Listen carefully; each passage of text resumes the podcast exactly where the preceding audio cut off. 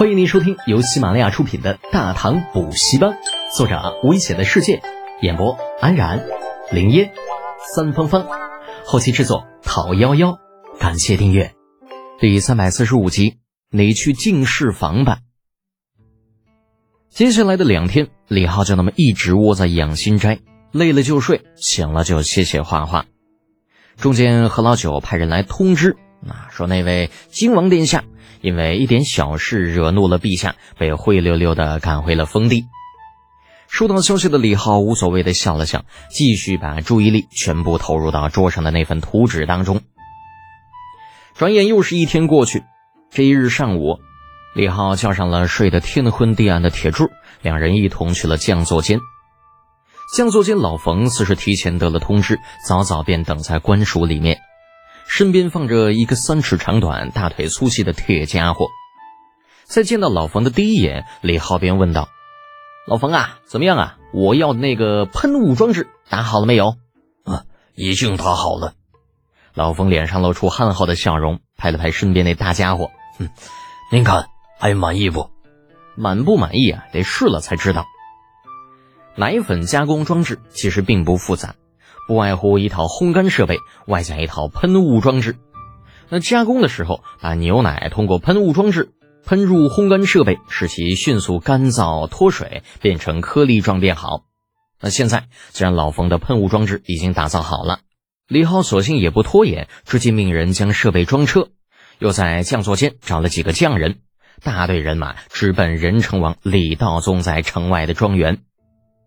庄子上那老钱提前已经得了交代，自然不敢怠慢自己这位未来的姑爷。在建设烘干设备的过程中，要人给人，要钱有钱。只用了不到两天，一套简单的烘干设备便在后院立了起来。远远看去，那套设备简单的很，就像是一个四四方方的盒子。但是盒子的中间却是被一道矮墙隔成了两个上面互通的房间。此时此刻，两个房间中，那一个正燃烧着熊熊大火，因为上层空间互通的原因，另外一个房间里温度也开始急剧上升，使得里面一颗正在旋转的中空铁球温度变得越来越高。烘干房的外面，李浩、李承前、李雪燕远远地看着。但时间差不多了，李浩用力一点头，立刻有人冒着高温，那上到烘干房的上面，将准备好的牛奶倒入了插在上面的喷雾装置里，然后用力的摇动上面的摇把。在众人看不到的角度，这烘干房里面的铁球中间突然就变得雾蒙蒙的，旋即白雾在高温下慢慢的变成细小的颗粒，洋洋洒洒的向下方沉去。大概半个时辰。他的武装值降到了最低点，那摇把摇不动了。房顶上的那个倒霉家伙才满身大汗的从上面下来。这个时候，旁边已经有人在准备灭火的工作。那巨大的木板往通风口上一压，没用多少时间，烘干房屋里已经没有了半点火星。李承前好奇的问道：“成功了？”李浩摇了摇头：“嗯，不知道，就觉着吧，有点悬。”爱迪生发明灯泡还试验了好几百次呢，就自己弄个烘干机烘牛奶，没道理说一次就能成功。正如李浩所料一般，试验工作一做就是数天，光记录就弄了大概有个十来斤。哦，对，嗯，就是斤。主要原因是试验记录太多了，数不过来，所以呢，李浩干脆就让人用大秤称了一下。那除去这些，唯一出现变化的就是李浩与李雪燕之间的关系。一连数日的接触，使得两人的关系迅速升温，彼此间的称呼也从原来的直呼名字变成了你我。这一日试验继续，正在闷头做书的雪燕郡主忽然听到远处传来一阵欢呼之声，秀眉紧蹙，抬起头，却见李浩笑呵呵的背着手过来了。我们成功了，奶粉总算出成品了。啊，成成功了！幸福来的太突然，女孩有些接受不了。成功了，你来看。李浩拿出了背在身后的手，手里是一个盆子，盆子里装着乳白色的粉末。这就是奶粉，不管是干吃还是冲水，味道都很不错的。怎么样，要不要试试？连日的辛苦终于有了收获，李雪燕兴奋的点着头。四五天了，所有的试验记录都是他在做，那写字写的手腕都肿了，自然要品尝一下劳动成果。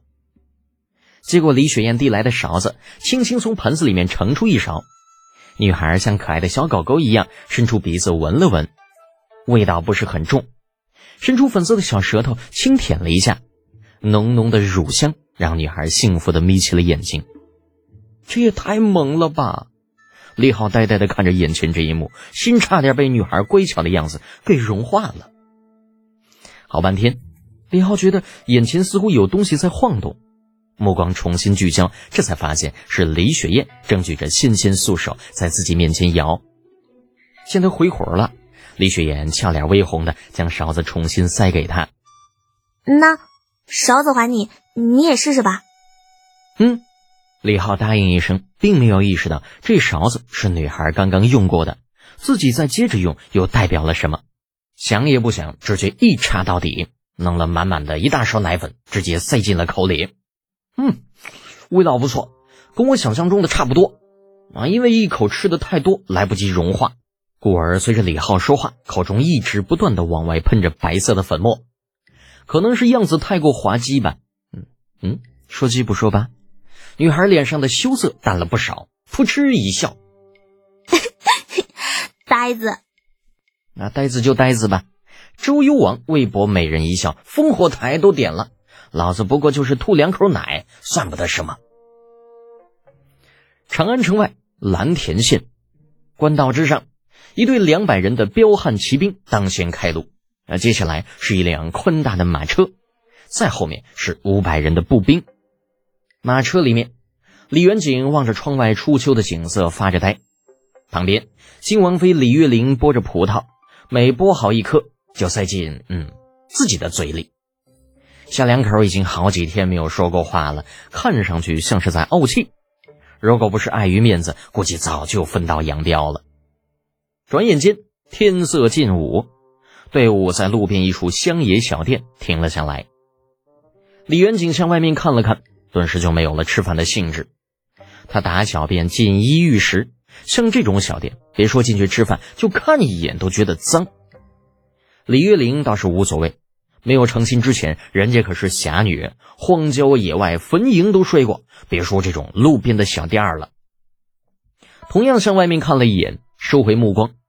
李月玲似乎觉得这样僵持下去不是个办法，于是主动开口道：“亲王殿下不准备下去吗？”李元景淡淡的回道：“不去，本王不饿。”李月玲凤眼眨了眨：“是吗？”你准备跟我怄气到什么时候？说到怄气，李元景一下转过身来。本王是在跟你怄气吗？本王是在跟你那个堂弟怄气。如果不是他，本王何至于被驱逐离京？天下没有不透风的墙。李浩状告李元景的事情虽然做的隐秘，李二也尽力给他遮掩了，但最终李元景还是知道了前因后果，这让他很不舒服。那愚公。他金王是皇亲是君，你李浩是臣；于私，他金王是姐夫，你李浩是小舅子。难道替姐夫做点事情就这么难吗？还至于把事情捅到皇帝陛下面前吗？金王自认没有得罪过李浩，觉得就算自己的小伎俩被看穿了，李浩也不至于翻脸。可他万万没有想到，那小子就他妈属狗的，翻脸比翻书还快呀！李元景是越想越气啊，拍着马车的墙壁道：“我就不明白了，他李德俭不愿意帮忙也就算了，闹到陛下那是几个意思？本王又哪里对不起他，至于让他如此算计本王？”望着多少有些控制不住自己的李元景，李月玲失望的摇了摇头，暗中替自家堂弟不值。